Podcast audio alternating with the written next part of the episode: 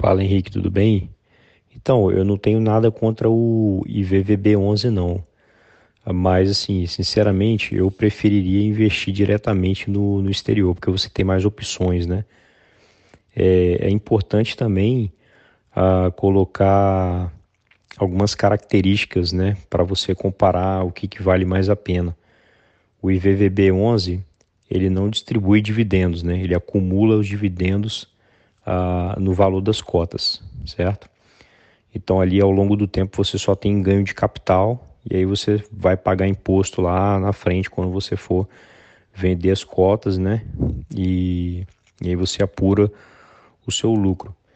Agora, para para quem quer viver de não, não digo viver de renda, mas para quem quer um complemento da renda, digamos assim, né, quando quando for se aposentar, é, o IVVB11 acaba sendo ruim, né? Porque justamente porque ele não distribui dividendos.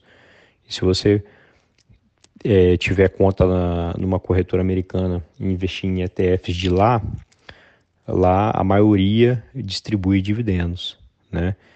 E, e, fora o que eu falei, né? Você tem outras alternativas. Eu gosto muito do, do NOBL, que é um ETF que investe nas, nas principais pagadoras de dividendos, digamos assim, né?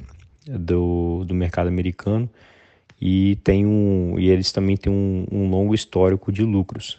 Então, assim, principalmente é, visando essa estratégia de é, se você estiver buscando mais renda, né, mais renda do que ganho de capital, né, o NOBL é uma opção muito interessante.